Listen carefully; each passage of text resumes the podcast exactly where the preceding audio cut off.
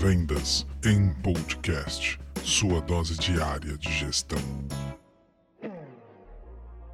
Salve, salve time de vendas, vendedores, vendedoras, representantes comerciais de todo o Brasil. E aí, tudo bem?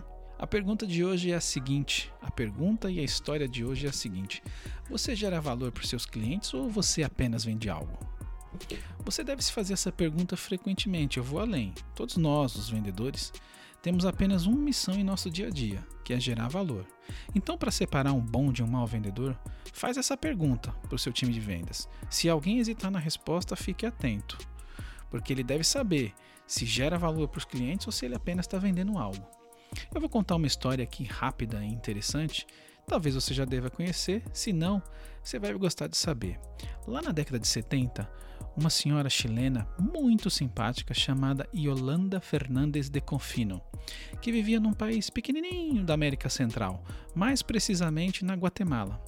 Ela provou que gerar valor é possível se a gente se atentar às reais necessidades dos nossos clientes, e mais que isso, ela provou que geração de valor continua sendo o caminho mais lucrativo e longevo para as empresas. A dona Yolanda criou uma caixinha que até hoje já faturou bilhões de dólares no mundo afora eu disse bilhões de dólares mundo afora, e que com certeza você já comprou uma e ainda vai comprar mais algumas dezenas ao longo da sua vida. E como ela achou a fórmula perfeita para gerar bilhões de dólares? Ela simplesmente gerou valor suprindo algumas necessidades de seus clientes.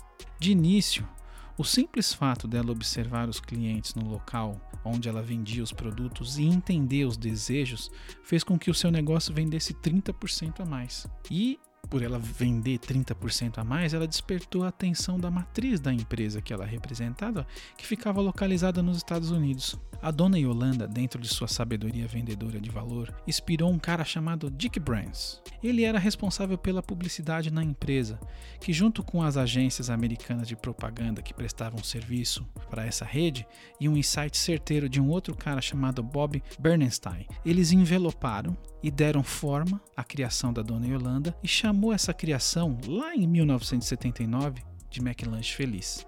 Sim, a dona Yolanda criou na Guatemala um McLanche Feliz. Esse mesmo que você compra para os seus filhos, sobrinhos, afilhados, filhos dos amigos.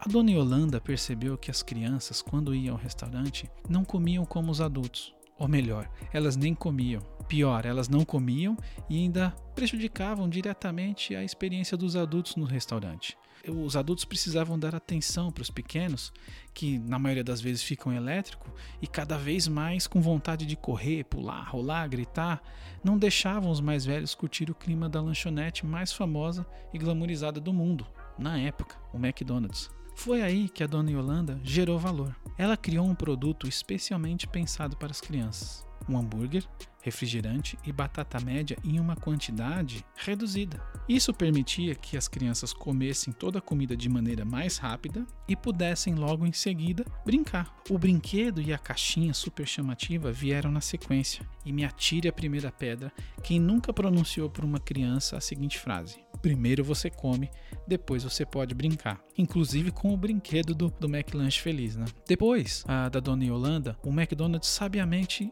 aperfeiçoa a experiência e a relação que ela traz para os clientes, gerando ainda mais valor, inserindo playgrounds para as crianças, área para as festas, menu kids, papel de forração da bandeja para pintura, etc, etc, etc. Já há algum tempo, até os adultos passaram a colecionar os brinquedos e surpresas que vêm acompanhando a caixinha feliz do McDonald's. Vale lembrar a febre que se tornou aqui no Brasil já nos anos 2000, coleção dos personagens de um outro latino-americano, o Chaves, né, ou o X-Pirito. O fato é que o mérito da Dona Yolanda fica pela sagacidade de resolver um problema efetivo e agregar valor à ida dos adultos ao restaurante. Dona Yolanda transformou o McDonald's de uma lanchonete teen, que era o conceito da época, em um restaurante família, destino certo de pais, filhos e, por que não dizer, sinônimo de momentos de alegria. Para finalizar, a Dona Yolanda deixou de ser apenas uma franqueada, passou a ser a presidente da rede na Guatemala e o McLanche Feliz virou o McDia Feliz. E hoje aquele problema que ela solucionou há mais de três décadas atrás para fazer crianças comerem mais ajuda milhões de crianças com câncer pelo mundo. E ela, a simpática Dona Yolanda, entrou para a história como uma empresária que literalmente guardou a felicidade dos pequenos em uma caixinha que hoje continua valendo bilhões de dólares. E a nossa lição, a pergunta e lição deste episódio do nosso podcast, do Vendas em Podcast, é como você gera valor para os seus clientes, para a sua empresa e para a sua vida. Se faça essa pergunta: que valor que você gera? Que valor que você entrega? Esse é o Vendas em Podcast.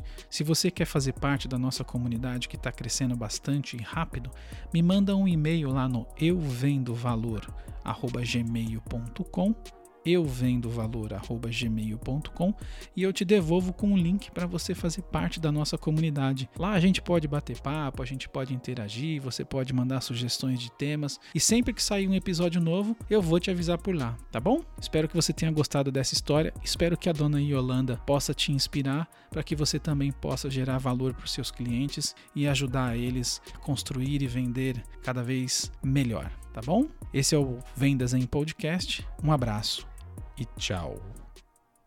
Vendas em Podcast. Sua dose diária de gestão.